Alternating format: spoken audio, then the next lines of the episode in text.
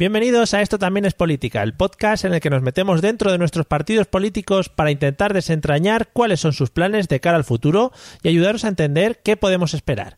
Mi nombre es Mario Girón. Y el mío Miguel Rodríguez, y en este capítulo hablaremos de la primera parada que nuestros partidos políticos, o casi todos, han hecho tras el larguísimo proceso electoral. Nuestros partidos y sus congresos. Acompáñanos, que empezamos. Ahora yo solo quiero dar las gracias a todas las personas que han apoyado mi candidatura, a todas las personas que son compromisarios en este Congreso y a todos los militantes del Partido Popular. Para mí esto es un honor. Es un honor porque llevo en este partido toda mi vida y le he dedicado pues una parte sustancial de la misma a trabajar en beneficio del Partido Popular porque creo que sus ideas son las mejores para España.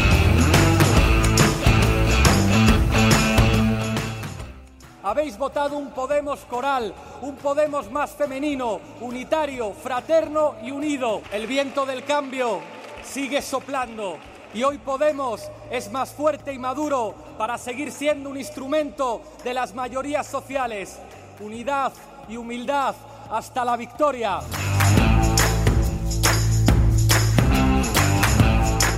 Compañeros, bienvenidos al primer Congreso Nacional de Esto también es Política, el podcast maravilloso que todos conocéis. Gracias por estar ahí, a un lado y al otro, rodeándonos como siempre en esta gran andadura que hemos arrancado.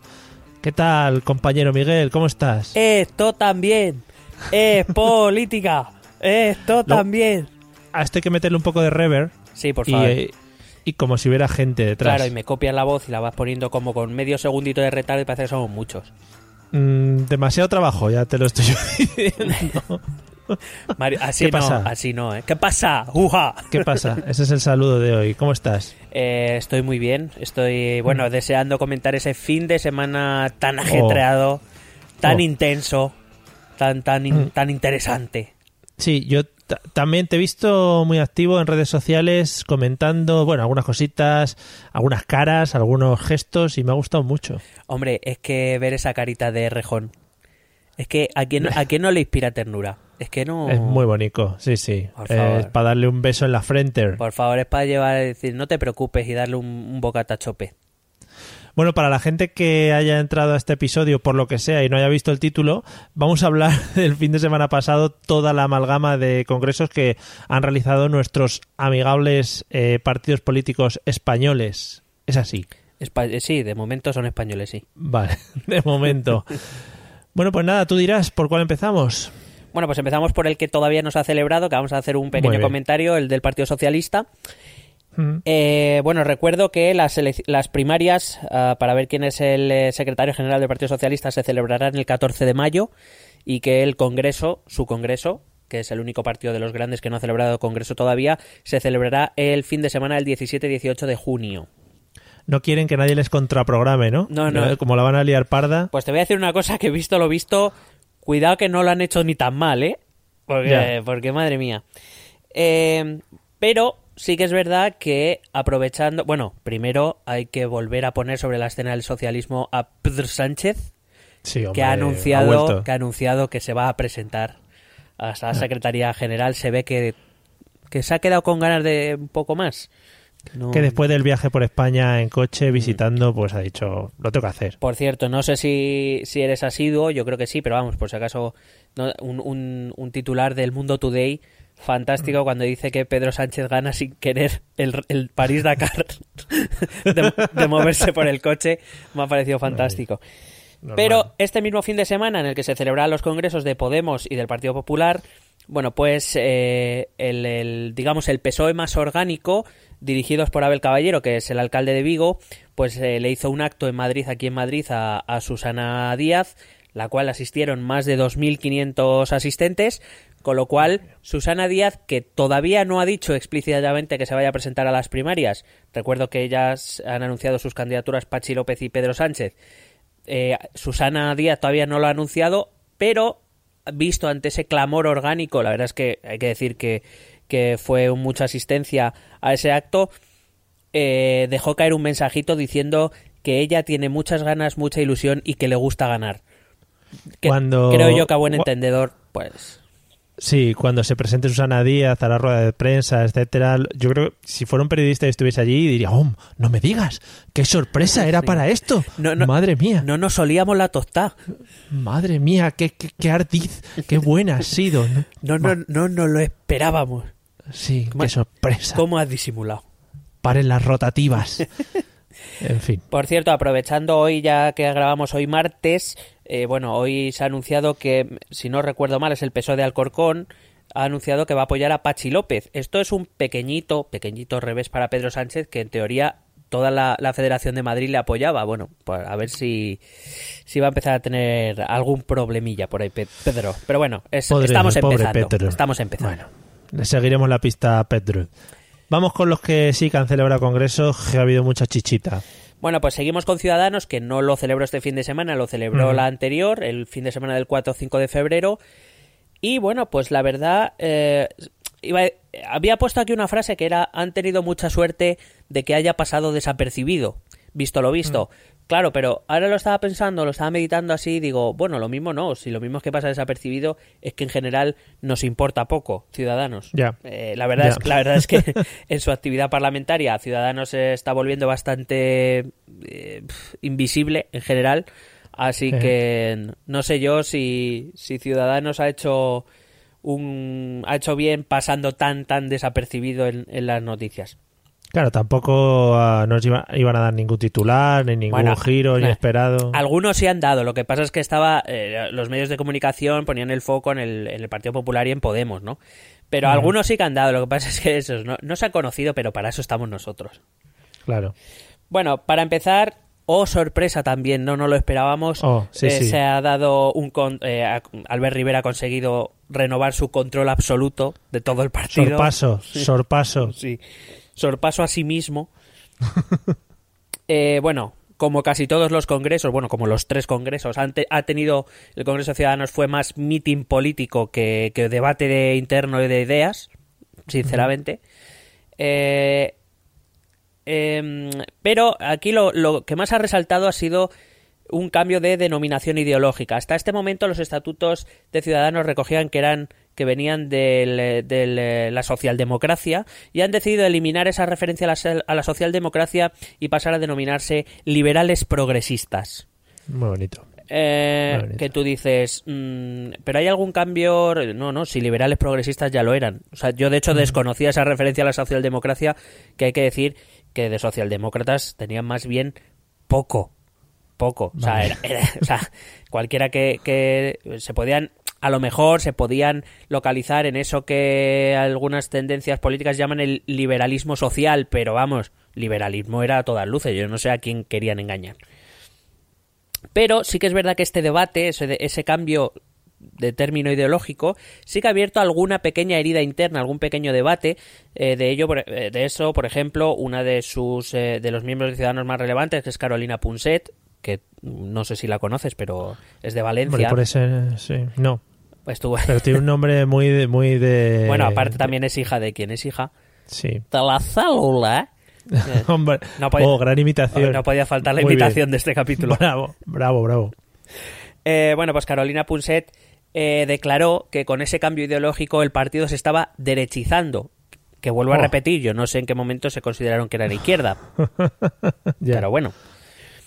Eh, y sí que es verdad que hubo un, un debate un, poqui- un pelín tensito, tampoco mucho, pero bueno. Han decidido que empezarán a entrar en gobiernos a partir de 2019. Sabes que ahora está apoyando a algunos gobiernos, pero no, en- no ha entrado en ellos. Dice que Sí. a partir de 2019 empezarán a entrar. Lo que yo no sé si en 2019 estarán en disposición de poder entrar en algún gobierno. Claro. Pero Eh, el, sí, eh, eso de- dependerá de elecciones, ¿no? Supongo, si mantienen escaño, bueno, los al- alcaldes, etcétera, etcétera. Claro, tendrá, tendremos que ver qué fuerza tiene PP Ciudadanos dentro de tres años, que es cuando serán las siguientes elecciones, las autonómicas y municipales. Eh, bueno, puede que haya catalanas antes, como dijimos, pero bueno, aparte. Sí. Eh, pero el gran titular fue esta frase de Albert Rivera, a ver qué te parece. Los liberales de Cádiz han vuelto para gobernar España. Hostia, qué bonito, joder. Es que eso se, se te saltan las lágrimas si estás allí. No, no, o sea, eh, ahora también te digo que vuelva un tío que debió haber muerto hace dos siglos, a mí me da mal rollo. The Walking Dead. Sí, claro. Mm. Eh, pero bueno, está bien porque hemos cambiado a Adolfo Suárez como referencia por los liberales de Cádiz. Joder, qué bonito. A ver, yo, Eh, yo, eh, yo como historiador estoy muy contento, claro, claro. ¿sabes? Joder, Claro. se están haciendo unas referencias ahí muy bonitas. No, no, de, de lujo, ¿sabes? Porque ahora, no sé yo qué, qué, qué, qué concepto tiene de los liberales de Cádiz en, en Ciudadanos, pero bueno, ya veremos, según veremos cómo se vaya desarrollando el tema, pues, pues veremos eh, qué es lo que entienden ellos por los liberales de Cádiz. Em, sí hay que decir que Ciudadanos, que es un partido que, esto sí es una crítica que yo hago desde aquí, es un partido que se ha destacado por decir que era un partido transparente, limpio, el más democrático, el, el más- tiene 10 en transparencia internacional, 10 en democracia internacional, 10 en ser los más guay del mundo internacional. Eh, y sin embargo, lo que han instaurado en este consejo es una versión limitada de las primarias. Es decir, antes, por ejemplo, los militantes podían votar a los cinco primeros puestos de las listas y ahora solo van a poder votar al primero. Es decir, el resto de la lista lo va a poder hacer o el líder o la organización. Antes se podía votar con seis meses de militancia, perdón, antes con seis meses de militancia ya se podía ser candidato, ahora se exigen nueve meses. Eh, ha, ha prohibido la, la, mm, digamos, no, los independientes no se pueden presentar como cabezas de lista, pero eso sí, el Consejo General, que está dominado por, eh, digamos, por el ala riverista, bueno, como todo el partido, podrá hacer las excepciones que considere oportunas, lo cual huele un poquito de control, ¿tú crees? Sí, sí, puede ser. Puede ser, yo lo veo. Vamos. Pero de todas maneras es que es lo que decimos siempre, ¿no? Al final está todo muy muy cerrado sobre Albert Rivera, ¿no? No, no, de- desde luego. Si había alguna duda, que podía parecer que había alguna duda, ya, ya se hace ya se hace en banda. Ahora lo Claro. que lo que tendrá que conseguir Albert Rivera es ver si, si consigue mantener su partido, digamos, con una cierta relevancia en el panorama político. Que habrá que ver. A mí, eh, no sé por qué, pero siempre que hablamos de Ciudadanos me recuerda mucho a, a UPyD y en, en cómo fue toda la historia de UPyD y tal, y, y luego cómo ha acabado, ¿no? A ver, estos, No sé. estos ha- han conseguido más fuerza de la que UPD tuvo nunca. Eso, Sí. eso es decir. UPyD yo creo que, el, por ejemplo, el mayor número de, de diputados fue 5. Y estos empezaron Claro. con 40 el 20D y ahora tienen 32. Que- Claro, igual el problema es que, que como era un partido nuevo que daba mucho ruido y tal, sobresalió demasiado y no, no tiene comparación con estos, pero que en el momento específico y el contexto en el que se encontraban sí que se dio bastante bombo. Sí, sí, eh, bueno, de hecho, sabes que estuvieron a punto de fusionarse. Fue Rosa Díez, que en aquel momento era secretaria general de UPyD, eh, que quien por lo visto no quiso o no hubo acuerdo entre ambos partidos.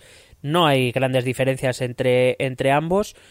Sin embargo, pues bueno, decidieron unirse. Ciudadanos, es verdad que gracias a la plataforma de Cataluña eh, tenía una, una, mm, digamos, una, pues eso, una plataforma más, más visible, más en un tema tan candente, pues aparecían más en los medios. UPyD se centró sobre todo en la causa contra Bankia, que bueno, que sí, que a todos nos jode nacionalizar bancos, pero no son tipo de noticias que nos guste leer diariamente. Entonces, quizá a lo mejor esa fue una, una de las de las cosas que acabó con UPyD, que por cierto vuelve UPyD. Oh yeah, Bueno. The Return. Sí. Joder. Cuartas puertas fueron buenas, lo, lo averiguaremos. bueno, ¿algo más que nos quede de Ciudadanos? Pasamos a los a los eh, tensitos. Vamos, que estoy, estoy yo aquí ya, estoy lanzado. Dale, primero el PP. Venga, pues vamos con el PP. Bueno, hay- ni que decir tiene que la- el Congreso del PP ha sido una balsa de aceite para Rajoy. Vaya, qué surprise. Hay que decir que fue no mm, se presentó, por supuesto, a renovar la presidencia del partido. Mm. No tuvo nadie se presentó más. Eh, lo cual me sorprende, ¿no? Que tuvo el 95,7% de los votos. O sea, todavía hubo gente que no que, que se abstuvo. O sea, bueno.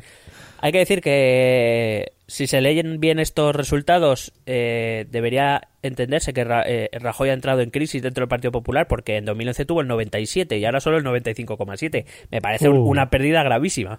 Dos puntos. Eh, O sea, muy feo. O sea, eh, cuidado ese tema, ¿eh? Bueno, ¿qué puntos han sido interesantes en el Congreso del PP? Bueno, el, el que más, uno de los que más ha hablado ha sido el, el- el final del aznarismo. Eh, Madre mía. Es decir, eh, ahora sí, Rajoy ya se ha limpiado todo lo que olía a Aznar, excepto a Javier Arenas, que yo creo que Javier Arenas ya no sabe a qué huelen, ¿sabes? Lleva tanto tiempo ahí que de- debe claro, oler hasta eh, Fraga un poco. O sea, está ahí. Sí, sí. A ver, eh, yo por las pocas cosas que he visto, lo que más destacan son las intervenciones de, de Javier Arenas, lo que ha hecho Javier Arenas, una foto de Javier Arenas con todos los jóvenes nuevos que han entrado en la en los altos cargos del PP. Un poco raro, ¿no? Es como el abuelete que está ahí en plan... Como, como cuando tenían a Alfredo y Estefano de presidente de honor Sí. del Madrid. Sí, lo llevan a los actos y eso. No se sabe muy bien qué hace, pero ahí está. Él eh, se mantiene. Y dijo José María Rajoy también. Sí, un- José María Rajoy, efectivamente. Bueno, pues eso, de, de quien ya lleva mucho tiempo y no sabe ni, ni quién ya... ¿Sabes? Le da un poco igual quién sea el presidente. Ya, Eh, ya, ya. puede haber dicho Mariano Aznar, ¿sabes? Igual. Claro, da igual. Eh, bueno, pues a todos los demás que eran vocales en el Consejo Nacional del PP, pues eh, se los ha limpiado, entre ellos a Ana Botella y, y Alberto Ruiz Gallardón, que todavía mantenían sus puestos de, de vocales, pues ya no están. Cosas que me llamaron la atención. La primera, eh, el homenaje a Rita Barbera. Oh, Es algo, es algo que me fascina, ¿sabes? Cuando eh, dos meses antes de fallecer la dijeron que se fuera del partido, que, Sí. que repudiaban todo lo que había hecho y ahora se levantan 3.100 y pico compromisarios, todo el Consejo Nacional del PP, se levantan todos a aplaudirla, a rendirle un sentido homenaje. No lo entiendo. O sea, personalmente no lo entiendo. A ver, que es una cosa, digamos que no hacía falta hacerlo, ¿no? O sea, que no era necesario que diesen esa imagen de respeto hacia Rita Barberá. O sea, que si se hubiesen ahorrado nadie les hubiera dicho nada. Eh, bueno, es que yo te vuelvo, es que yo ya te digo, yo parto aquí, pa- o sea, yo declaro aquí mi capacidad absoluta de explicar, mi incapacidad absoluta de explicar esto. O sea, eh, quiero decir, la dejaste, entre comillas, la dejaste a su suerte dos meses antes de fallecer y ahora como ha muerto ya te arrepientes de todo y qué buena fue Rita Barberá. Como si, Bueno. como si, por ejemplo, de Valencia ya no hubiera existido. O sea, toda la financiación ilegal y todo eso ya no existe. Se fuerte Luis también estuvo ahí, ¿eh? Espera, espera, que ahora voy, ahora voy con eso. Vale, venga, vamos. Pero bueno, eso, que, que declaro y eh, agradecería a nuestros oyentes y telegramers que si alguno tiene alguna explicación para esto, agradecería que me la hiciera llegar porque de verdad es que no lo entiendo. Vale. Aparte que es además, es como un foco de vas a llamar la atención por esto y te van a criticar Claro. por esto. O sea, es como... Claro, claro, sí, sí. Bueno, me quería centrar más, bueno, esto que me parece más, entre comillas, anecdótico comparado con lo que voy a hablar ahora, que es cuando en el PP, en ese congreso, se habló de la corrupción. Chan, chan. Eh, hay que decir que el día antes de empezar el Congreso, el Congreso empezó el sábado, el viernes, se conoció la condena a los cabecillas de la Gürtel en Valencia, 13 años de cárcel. Hoy, han entra- Sí. hoy se ha decretado su Han entrada a hoy, prisión, sí. Eh, bueno, cuando se habla de... O sea, voy a intentar explicar qué es la autocrítica para el Partido Popular. La autocrítica es, las, son las siguientes declaraciones. La primera es de Fernández Maillo, que dijo eh, que eso demuestra que en este país la justicia funciona. No, claro, la justicia funcionará. Vosotros como partido para detectar la corrupción y eso lo mismo no, pero la justicia funciona. Pero lo más grande, lo más grande es esa, es una de mis gurús también. Está ahí ahí con perro loco, que es María Dolores de Cospedal. O sea, Hombre, es- por favor. es un tema. O sea, yo, yo tengo que conocerla algún día. La nueva sex symbol española. Bueno, eh, Bueno, mi- mis opiniones y mis noches de asueto quedan un poco y aparte. de soledad. Y de soledad, gracias. Bueno, eh, María Dolores de Cospedal, en, casi- en calidad de secretaria general del partido, dijo las siguientes cosas. Reaccionamos tarde porque no nos creíamos que nos estuviera pasando a nosotros. Por- Claro, lo hicieron en diferido. Recordemos. Claro, claro, reaccionaron en diferido, pero sobre todo es no nos cre- no nos creíamos que nos estuviese pasando a, Sí, a en plan. nosotros. Nosotros, Pero si somos buenas personas. si tenemos un halo de bendiciones alrededor, es Por imposible favor. traspasar. Es como cuando Goku se convierte en super guerrero. Somos los que más cerca estamos de Dios. Claro. O sea, sí. Esas Eh, cosas. Espera, que sigue. Vale. Después de esto aprobamos el mayor paquete de medidas anticorrupción que ha habido nunca en este país. Ya, ya, ya, ya. Pero, pero te recuerdo todos los juicios que tenéis. Bien. Sigue. Ensalzó la ejemplaridad de su partido, que es su valor más importante. Hom-. Hombre, a lo mejor tengo yo un concepto diferente de ejemplaridad, tengo que revisar la- el diccionario de la RAE o algo. Tú es que de verdad, sí, sí, tienes unas cosas. Llámame, llámame crazy. Hmm. Eh, luego, fíjate esto qué maravillosa, denuncia la judicialización de la vida pública. En, en referencia a que, claro, todos los casos, ese ataque contra el Partido Popular, todas las denuncias, todo eso. Qué mala es la gente.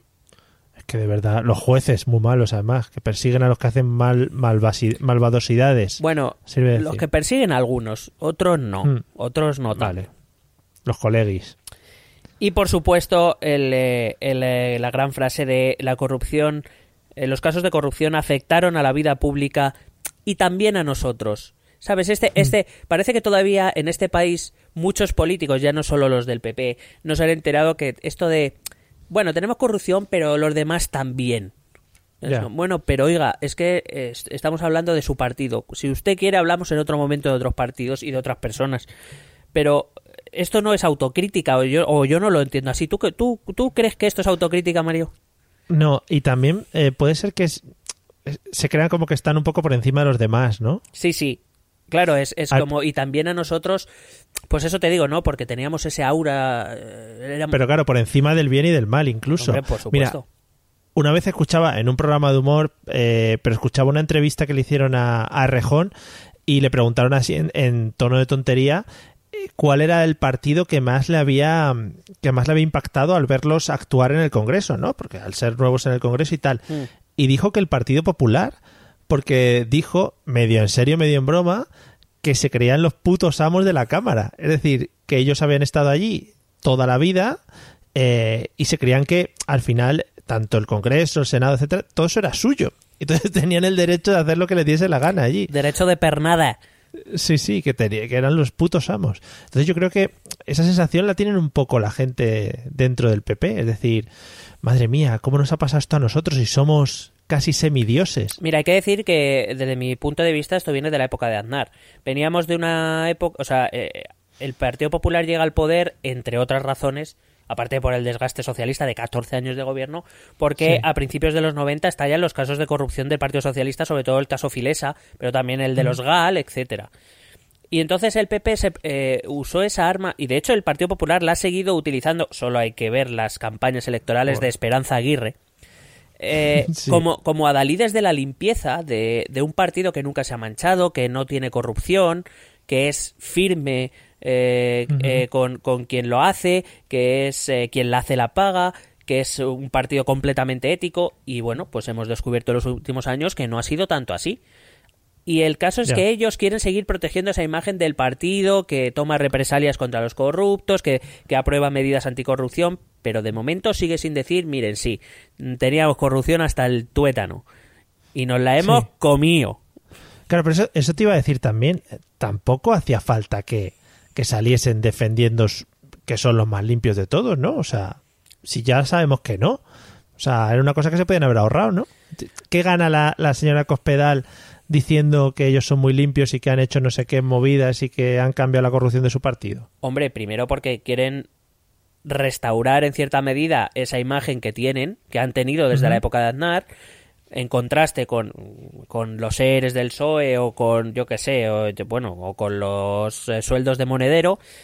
Eh, pero, eh, a ver, si, si en el Congreso del Congreso Nacional del Partido Popular no hablan de corrupción, entonces, o sea, estamos de acuerdo en que, en que a mí esto no me parece ni, ni autocrítica, ni me parece nada. Quiero decir, a mí no me han aportado nada nuevo, porque tampoco es algo que hayan dicho, que no hayan dicho ya en los últimos años. Pero hombre, si ya no hubiesen dicho nada, ya entonces ya me hubiera parecido todavía más escandaloso, que es como, o sea, ya es que ni os molestáis en, dar excusas. Pero entonces, el discurso bueno hubiera sido, oye, mira, ha pasado esto, asumimos la culpa y tal. O al asumir esa culpa, eso llevaría implícito el asumo esa culpa y me tengo que pirar. Ah, amigo, ahí estamos. Ah, ahí estamos. Vale. Exacto. Muy bien, Mario. ¿qué, ¿Cuánto estás aprendiendo en este podcast? Sí, sí, es que estoy, estoy leyendo estoy un trístico que tengo ahí que me he leído maravilloso. Muy bien. Bueno, aparte de esto, eh, como he dicho antes, igual que en Ciudadanos, no hubo mucho debate de ideas. Eh, la verdad es que, sinceramente, como, como Congreso, el, eh, yo estuve siguiéndolo a ratitos, estaba cambiando entre el de Podemos y el de Partido Popular. La verdad es que, como Congreso, el del Partido Popular fue un coñazo absoluto. Te lo digo, o sea, había ponencias ahí sobre temáticas y salían, daban un discurso, nadie escuchaba, aplaudían cuando querían. Yo qué sé, no sé, era un poco. La verdad es que fue bastante aburrido. El catering cuándo. Claro. Y entonces, pues bueno, y lo único así interesantillo era cuando llegaba Rajoy y hablaba un poco. Lo que pasa es que Rajoy, vuelvo a repetir, no hacía ningún debate de ideas. Rajoy solo hablaba de gobierno, o sea, hablaba como, como presidente del gobierno y no como presidente del eh, Partido Popular. De hecho, anda que no se cebó con el tema de Cataluña. Bueno, claro, ahora mismo sabe que ahora mismo es lo que más votos le puede eh, asegurar. Eso es así. Claro. No hablo nada del botón de las elecciones ni nada que se sepa. Mm, en el Congreso no. Sé que eh, en declaraciones ha dicho que, que bueno que los, los presupuestos que en principio estarían para marzo y se empezarán a discutir en teoría con el Partido Socialista le preguntaron qué pasaba si el Partido Socialista no los eh, apoyaba. En principio dijo que en su idea primera no era eh, darle al botón de las elecciones, pero bueno sabemos que esto cambia muy rápido. Lo tiene calentito el dedo ahí, de esto que te baila encima del botón. Ay, que le doy ahí. En fin.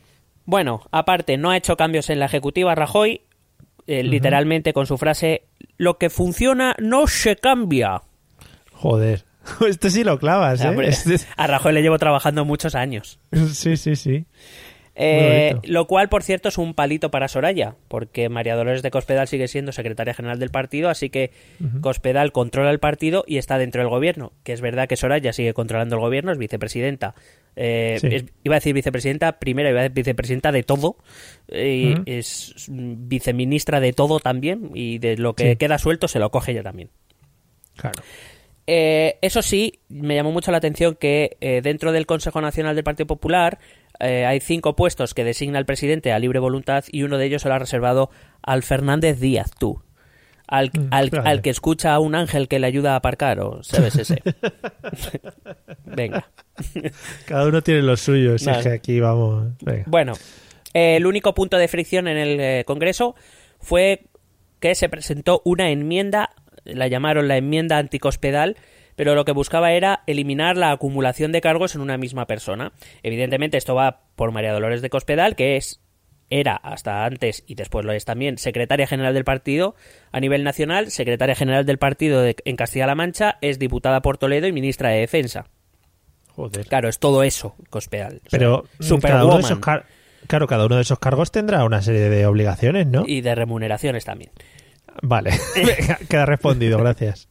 Eh, Sí, bueno, pero a ver. Ya, eh, que hay cosas que las pueden hacer otros. tampoco hace Vale, vale. Vale, los, vale. Bueno, hay que decir que la iniciativa de esta enmienda, esta enmienda la presentan desde el Partido Popular de Castilla-La Mancha, o sea, desde el partido, de la sección del partido en el que ella es secretaria general. Es en plan, no nos hace ni puto caso. Pero es que, lo, sí, pero es que, pues sí, sí, es que va por ahí. Pero es que lo más gracioso de todo es quién la presenta, o no sé si es exactamente el que la presenta, o es uno de las que más las ha movido. Que es un tal Pardo Gabaldón, miembro del Partido Popular Castilla-La Mancha, que entre 1900, bueno, voy a decir, entre 2000 y 2011 fue a la vez alcalde de Minglanilla en Cuenca, diputado provincial, senador. o sea, es como tú, o sea, tú le estás diciendo a Cospedal que no acumule cargos, ¿sabes? Es que me hace mucha gracia todo. Es muy bueno. Y, salía actuando en El Rey León también, lo hacía un poco de todo. sí, era una de las cebras. Claro. Bueno, esta enmienda fue derrotada, 323 la rechazaron, 308 la apoyaron, o sea, es una diferencia muy pequeña y cuidadito, cuidadito y ocho abstenciones. Y digo cuidadito, cuidadito porque eh, los que han presentado la iniciativa han acusado al partido de tongo. tongo, tongo, esto es como Eurovisión. Tongo. Como, sí, sí, te lo voy a decir. Por cierto, luego si quieres hablar de Eurovisión. Vale, la, despedida, la despedida. bueno, eh, pues hay que decir que dice, porque la votación, o sea, tú imagínate, eh, estamos hablando de unos 640 votos, más o menos. 640 personas que votan con un papelito que pone sí o un papelito que pone no a mano alzada. ¿Vale? Entonces dicen sí, levantan la mano. Eh, no, ahí un poco. no, levantan la mano y dicen eh, aprobado. bueno, no, en este caso denegado. Yo, venga, me he perdido, volver a contar, venga. O sea, y, luego, y luego dieron el resultado de 323 noes, 308 síes y 8 abstenciones. Pero que me gusta mucho en el siglo XXI, ¿sabes? Estar aquí con papelitos y 323. Por si acaso se les acaba lo de los papelitos, una idea es el aplausómetro, que ha dado muy buenos resultados en programas de televisión, sobre todo en los de José Luis Moreno. Sí, por favor, y que pongan el semáforo, bueno, oh, y si se ponen rojos que la han rechazado y en verde que la han aprobado. Madre mía, maravilloso. Bueno, uno de los temas, ya voy acabando, uno de los temas Eh. que, que se debatían es si iban a instaurar primarias. Cristina Cifuentes presentó la enmienda de instaurar las primarias para elegir al líder del partido a nivel nacional. Ujú. Casualmente la retiró un par de días antes. Así, que no habrá primarias en el PP. Eso sí, se ha cambiado el sistema ah, para elegirlo, que a partir de ahora, bueno, a partir de antes era sistema de compromisarios, se elegía una serie de compromisarios por, eh, por circunscripción dentro del PP y iban, son los que han ido a, a la caja mágica y, han, y votan, y ellos son los que votan en nombre de todos los afiliados. Hay que decir, Para que, no lo, para que no lo sepa, la caja mágica es un recinto en Madrid. sí, No es ninguna caja en la que se reúnan magos ni nada. bueno, es donde se celebra el, el Madrid Open Tennis Tour World Sí. Club, de esos. es, una de, es- una de esas grandes cosas que se hicieron para las Olimpiadas. Sí, y en, en mayo podéis ver, es lo que echan cuando sale Nadal con la pista azul, pues eso es Madrid. Eso, eso, eso es. Bueno, eh, hay que decir que a, esta, este congreso asistieron 3.128 compromisarios que representaban a más de 800.000 militantes que tienen el Partido Popular. Bueno, pues no habrá primarias. El nuevo sistema que se va a utilizar es a doble vuelta. En primera ronda, eh, los militantes votarán directamente y los dos candidatos más votados, si es que en algún momento en el Partido Popular se presentan más de dos, Ya, ya. eh, pues los dos más votados irán al Congreso y serán votados por los compromisores tal y como hacen ahora. Lo único que eso, si hay candidato único o, o dos candidatos, los militantes supongo que no votarán, ¿para qué? Si no... Claro, ¿no? no hace falta. No sé. Bueno, eh, el otro tema que se iba a tratar era el de la gestación subrogada y el aborto. Han tirado un, pe- un pelotazo para adelante. No, al final no se han metido en mucho berenjenal. De hecho, hubo una portada de un diario afín a la- al Vaticano que empezó el PP a- a- digamos, en- bueno, le puso verde en plan de eh, la infamia, hace la infamia al hablar de la gestación subrogada y del aborto, no sé qué, bueno. eh, han dicho que van a reunir un comité, que iban a reunirlo en Sí. los próximos meses y que, bueno, Sí, vamos, sí, vamos. que lo está mirando Sí, ya. que sí, eso ya en otro momento. Bueno, Y bueno, eh, me llamó la atención muchas referencias a Podemos, pocas referencias al PSOE. Vamos, como les necesitan, pues eh, creo que decidieron no meterle mucha caña al PSOE en plan de dejarles tranquilos a ver si nos ven con buenos ojos. pobrecitos, Claro. sí, sí. Madre. Y eso te cuento del Congreso del PP a grandes rasgos. Pues muy bien. Eh, ¿Eso quiere decir que nos vamos a Vista Alegre 2? Vista Alegre 2, qué bonito. Oh, yeah. Vámonos. Ya le hemos dado cera un poquito al PP para que la gente no se enrabie. Vamos a dar un poquito de cera a Podemos. Eh, ¿Tú crees que le vamos a dar cera? No, hombre. Sí, yo creo sí. Yo- yo no. Bueno, vamos a ver. Yo le he dado cera personalmente con el tema de la corrupción que sigo sin entenderlo. Lo demás nos hemos limitado a explicar qué ha pasado. Explicar eso, explicar. No sé, aquí no. Vamos a Vista Alegre. Bueno, vamos a Vista Alegre. Que para el que no lo sepa, tampoco es un señor que tiene así los ojos locos, sino que es una plaza de toros que hay en Madrid cubierta. Eh, te iba a decir, yo conocí a Vista Alegre en el colegio, pero voy a callar. No, sí, era otra persona. Eh, hay que decir que coincidieron en el tiempo el de Podemos y el del Partido Popular porque Podemos así lo decidió. De hecho, dijeron expresamente que lo ponían el mismo fin de semana que el del PP para que se pudiera ver la diferencia eh, Mm, entre hombre. un modelo y otro. Y no sé yo si les ha salido como pensaban. La diferencia se ha visto, pero vamos, no sé si era la que esperaban. Bueno, hay que decir que el resultado del Congreso de Vista Alegre 2 de Podemos es que Pablo Iglesias controla por completo el partido. Prácti- Muy bonito. Prácticamente ganó la Secretaría General con un 89% de los votos. Hay que decir que la Secretaría General se votaba aparte de las listas y de los documentos políticos. Eh, tuvo un eh, enfrente al otro candidato que era un tal Juan Moreno Yagüe, que es un diputado andaluz que consiguió pues eso el 10% de los votos. Vamos, ahí nadie se esperaba otra cosa que no fuera la victoria arrasadora de Pablo Iglesias. De hecho, los errejonistas cumplieron tal y como venía diciendo eh, Íñigo Errejón y votaron a candidato a secretario general a Pablo Iglesias, así que hay poca sorpresa. Sin embargo, en lo que a documentos políticos se refiere, eh, sí que esperábamos quizás un poquito más de competitividad y la, y la verdad es que los documentos de la sección eh, Pablo Iglesias han ganado con solvencia, o sea, todos han superado el 50% de apoyo, mientras que, lo- digamos, más o menos una media de un 55% y los de Rejón se han quedado en torno a un 34-35%. Con lo cual, porque, dime, dime. porque aquí realmente en este congreso lo que planteaban era eso, eh, la idea de votar cómo va a ir el partido de aquí en adelante, las ideas políticas, cómo van a moverse, cosas de ese estilo. Sí, hay que decir que eh, lo que se dirimía en Vista Alegre 2 no era una cuestión ideológica, es decir, eh, ni Íñigo Rejón ni Pablo Iglesias divergen demasiado o casi nada en lo ideológico pero sí en la estrategia, en qué, cómo tiene que actuar Podemos para intentar, pues eso, supongo que su gran objetivo será alcanzar el gobierno en algún momento. Sí. Eh, mientras Pablo Iglesias proponía más eh, calle, más manifestaciones, eh, menos moderantismo. de hecho, decía Podemos que no podía normalizarse, que no quería corrientes internas, que no quiere que se conviertan en, en digamos, partidos normales, como los demás. Eh, que no quería, además dijo, no quiero diputados normales, sino activistas institucionales, es decir, gente que va a las instituciones, pero que donde da el callo es en las manifestaciones, en las huelgas y, tal. Pero al final es, lo que les ha llevado hasta ahí un poquito, ¿no? A ver, ahora vamos a ver si lo, si lo conseguimos explicar. Digo también que Pablo Iglesias en su propuesta no cerraba las puertas a estructuras que superaran al propio partido, dándole un guiño a las confluencias, a las mareas y a Izquierda Unida. Eh, de hecho, Pablo Iglesias dijo que el mal resultado, recuerdo que del 20 de al 26J, la unión de Podemos y, e Izquierda Unida perdió un millón de votos, dijo que eso se debía a, eh, a la moderación que habían tenido después de esas elecciones y que por consiguiente se les había visto como un partido artificial y entre comillas falso y que por eso el electorado le había castigado que había que recuperar la esencia primera de Podemos esa que busca el enfrentamiento la confrontación el lenguaje grueso eh, este tipo de cosas. Por su parte eh, Errejón lo que proponía era darle un mayor peso al sector institucional eh, porque su idea es que ellos perdieron un millón de votos porque al unirse a Izquierda Unida eh, se vio una, que se escoraron claramente a la izquierda, evidentemente, Izquierda Unida es eh, la izquierda más tradicional de España.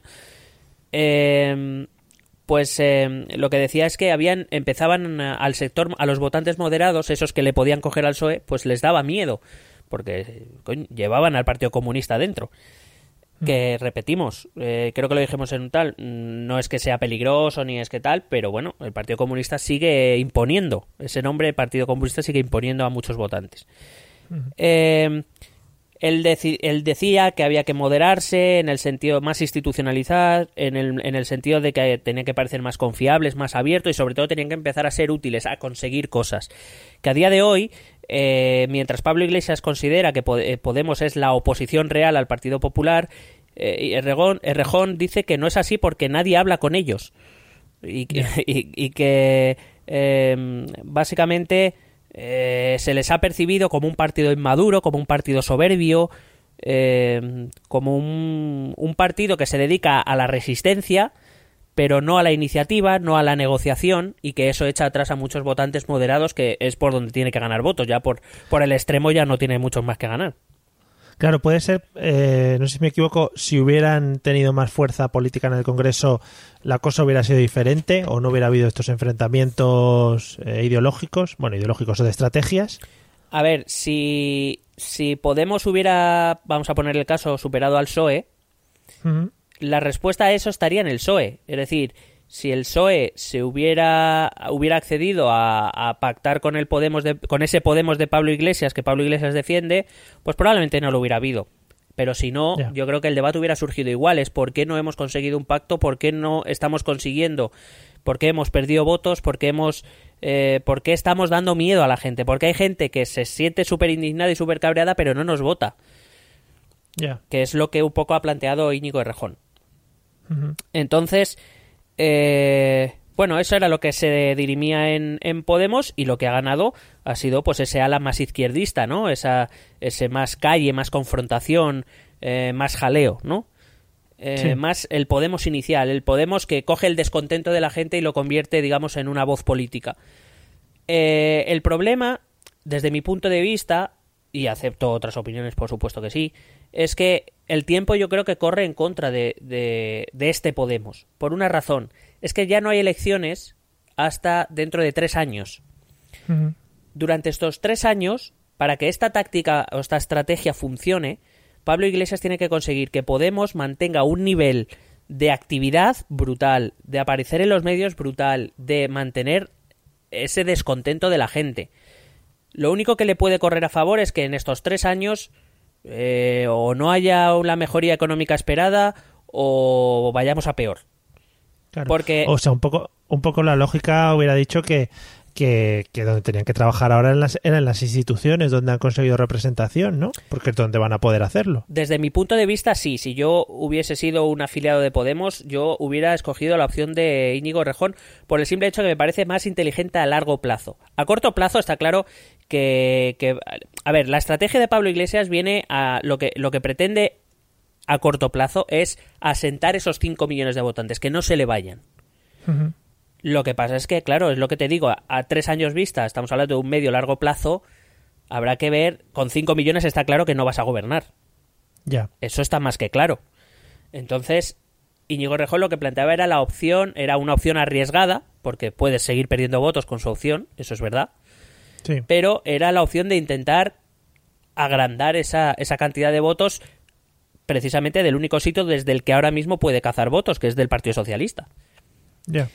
Eh, hoy se publicaba la primera encuesta en la que el Partido Socialista parece que ha recuperado, la publicaba la cadena SER, eh, parece que ha, recuperado la posición, la segunda posición por muy poquito a Podemos, porque yo creo que muchos votantes digamos, del PSOE moderados o de izquierda moderada, lo que ven es que el PSOE está consiguiendo cosas, no alguna cosa, más o menos, y, y, Podemos lo único que está haciendo es montar jaleo. Montar cirios. Claro. Entonces, creo que eso es lo que Íñigo Rejón, con su propuesta, intentaba evitar. Y a lo que Pablo Iglesias decía que su solución, la solución de Podemos, no era convertirse en un nuevo PSOE. Entonces, eso era lo que se dirimía. Y la gente, los eh, militantes de Podemos, eligieron, pues eso, el ala eh, de, de Pablo Iglesias, que veremos a ver cómo funciona en el medio y largo plazo. Porque en Podemos sí que la votación la hacen todos los militantes de todo lo que se decide. Sí, es, eh, hay un registro, me parece que ahora mismo, no sé si es que lo tenía apuntado, pero bueno, da igual. Han votado, me parece, un total de 155.000 personas, que se votaba a los documentos, a los miembros del Consejo Ciudadano Estatal y al secretario general. Eh, se votaba y, sí lo han elegido sus los vamos los militantes ellos lo llaman activos los que los que en el último año han hecho algo con el partido Creo que eran 200 y pico mil los que había activos y 400 mil en total, pero muchos de ellos inactivos. Y mm. sí, lo han, elegido ellos directamente. Eh, la cuestión que se presenta ahora es qué va a pasar con Íñigo Rejón, evidentemente. Claro. Porque, eso te iba a decir, ¿cómo ha quedado la relación entre los dos? Bueno, de momento creo que se van a dar un par de semanas para ver si se rebaja el, temario. Claro. Eh, hay que decir que en principio lo lógico, lo que todo el mundo espera, es que Rejón desaparezca seguro de la Secretaría Política, porque la van a hacer desaparecer, y veremos de la portavocía, aunque algo me dice que Pablo Iglesias le gustaría tener a Irene Montero de portavoz en el Congreso y no a Íñigo Errejón. Pero bueno, eso habrá que verlo porque ha habido voces dentro de su candidatura, entre ellos, por ejemplo, la de Monereo, que es un, histórico del Partido Comunista, que tiene cierto peso dentro de Podemos, ha dicho que a él eh, no le parecería bien quitar a, a Rejón, que está haciendo una buena labor como, como portavoz. Pero eso habrá que verlo porque Monedero, por otro lado, ha dicho que, hay que quitarlo de ahí. Entonces, eh, sí, me ha gustado mucho porque Irene Montero dijo, eh, aseguro, aseguró que Rejón tendría un puesto fundamental, igual que Carolina Vescansa, Nacho Álvarez o Juan Carlos Monedero. Casualmente todos están fuera de la ejecutiva. ya. Eh, en alguna cápsula, porque me la han preguntado y ahora no nos podemos detener, pero sí me gustaría explicar el sistema de votación que eligió Podemos, porque tiene un poquillo de trampilla. que no era tan, tan, tan... Eh, de hecho, eh, propuso un sistema de votación puramente proporcional, sin correcciones, y al final se escogió uno que presentó Echenique, de la candidatura de Pablo Iglesias, que aparte lo he estudiado hace poquito para los exámenes ahora de, políticas, y, tenía una, un par de trampillas que favorecía, por supuesto, a la, a la candidatura de Pablo Iglesias. ¡Qué cucos! Bueno, Pablo Iglesias cerró el Congreso diciendo que el mensaje que había recibido era de unidad y humildad, lo que yo no sé es, eh, no sé con quién lo hablaba, eh, pero decía que el, cuando los, eh, los asistentes a Vista Alegre hablaba, gritaban unidad, creo que no significaba lo mismo, no me sonaba a mí igual que cuando Pablo Iglesias decía que quería unidad. Yo creo que Pablo Iglesias lo que no quiere son contestatarios dentro. Mientras que los, los eh, afiliados lo que quieren es que se sumen fuerzas, no que se resten. Claro. Entonces yo no sé cómo va, cómo va a conseguir eso Pablo Iglesias.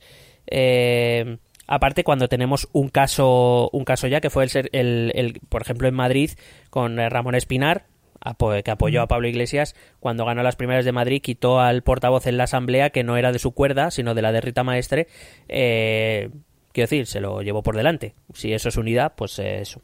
Pues esa es la unidad que a lo mejor vamos a ver. Creo que este resultado es bueno para el Partido Popular, porque eso ayuda a, a poner el pues eso, a, a polarizar el debate, todo lo que sea polarizar el debate a los partidos de los extremos les va bien.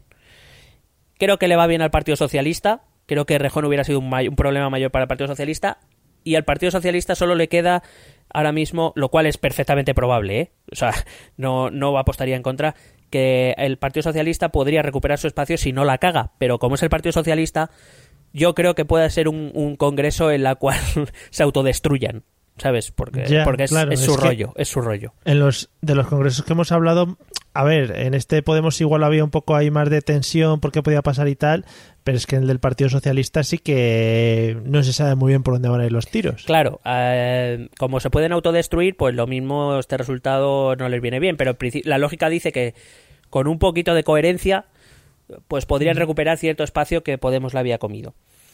Eh, es mejor para Izquierda Unida, porque como digo, Pablo Iglesias sí está abierto a una mayor colaboración con ellos.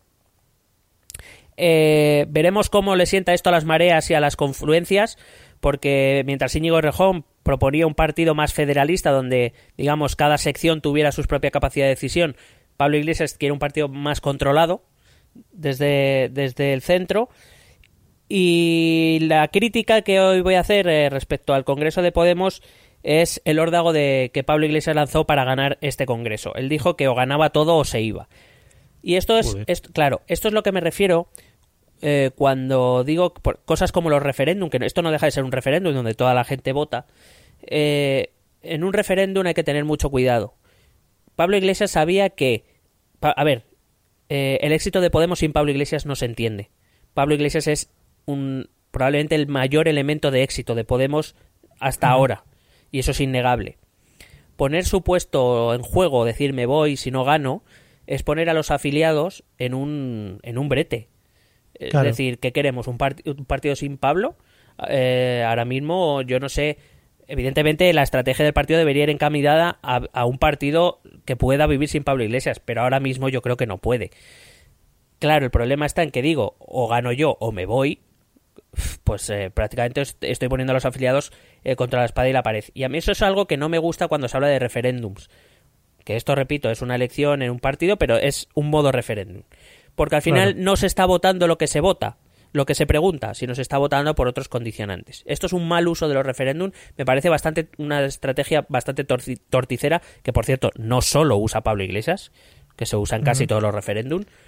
Eh, pero esto de poner de ponerse ahí en, de, de- de mártir casi de mesías o me voy si no me votáis me parece feo. Cuando lo que se está pretendiendo es construir una organización como supongo creo que quiere Podemos o como dicen que quiere que sea una organización abierta donde todos aporten donde todos puedan participar. Eso sin olvidar también la oferta que le hizo a Errejón para que se cayera de ser candidato a la Comunidad de Madrid que también me parece feito feito.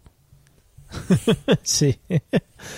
Bueno, pues no sé si tienes algo más del Congreso de Podemos. vamos a las preguntas de nuestros telegramers Venga, hemos lanzado la pregunta de qué queréis saber. Vamos a hacer alguna pregunta. No sé, si te, no sé si te voy lanzando las que coja y respondemos las que nos dé la gana o cómo vamos. Eh, pues em- empiezo con la de. me pare- ¿Con la de Sergio? Sí, la de cuánto nos ha costado, ¿no?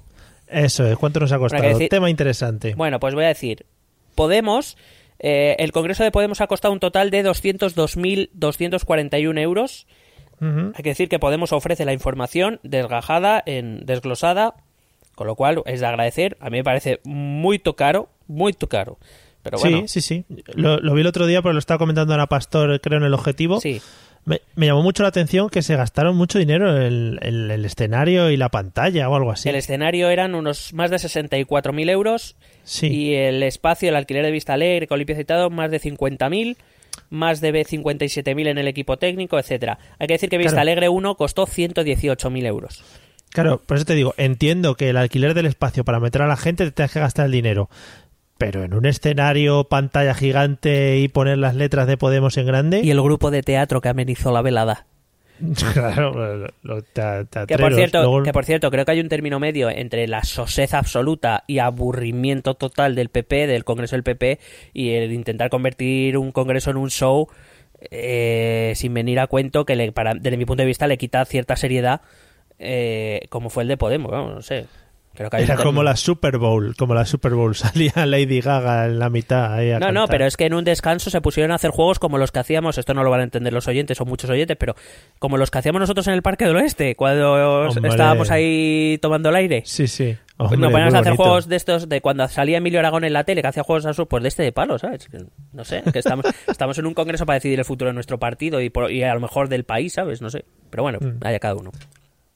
¿Y el del PP, sabemos? El de Ciudadanos, perdón, costó 245.100. La mayor, Madre mía. Sí, la mayor diferencia es verdad que Ciudadanos pagó el alojamiento de todos los eh, compromisarios que vinieron a Madrid. Les pagó el alojamiento a la organización. En Podemos no. Podemos dijeron cada uno que se pague lo suyo. Y el PP no ofrece datos. Muy bien. Pues vamos para adelante. Se han quemado los discos duros. No, no. Luego Cospedal sale diciendo que somos el partido más transparente. Siguiente Sí, pregunta.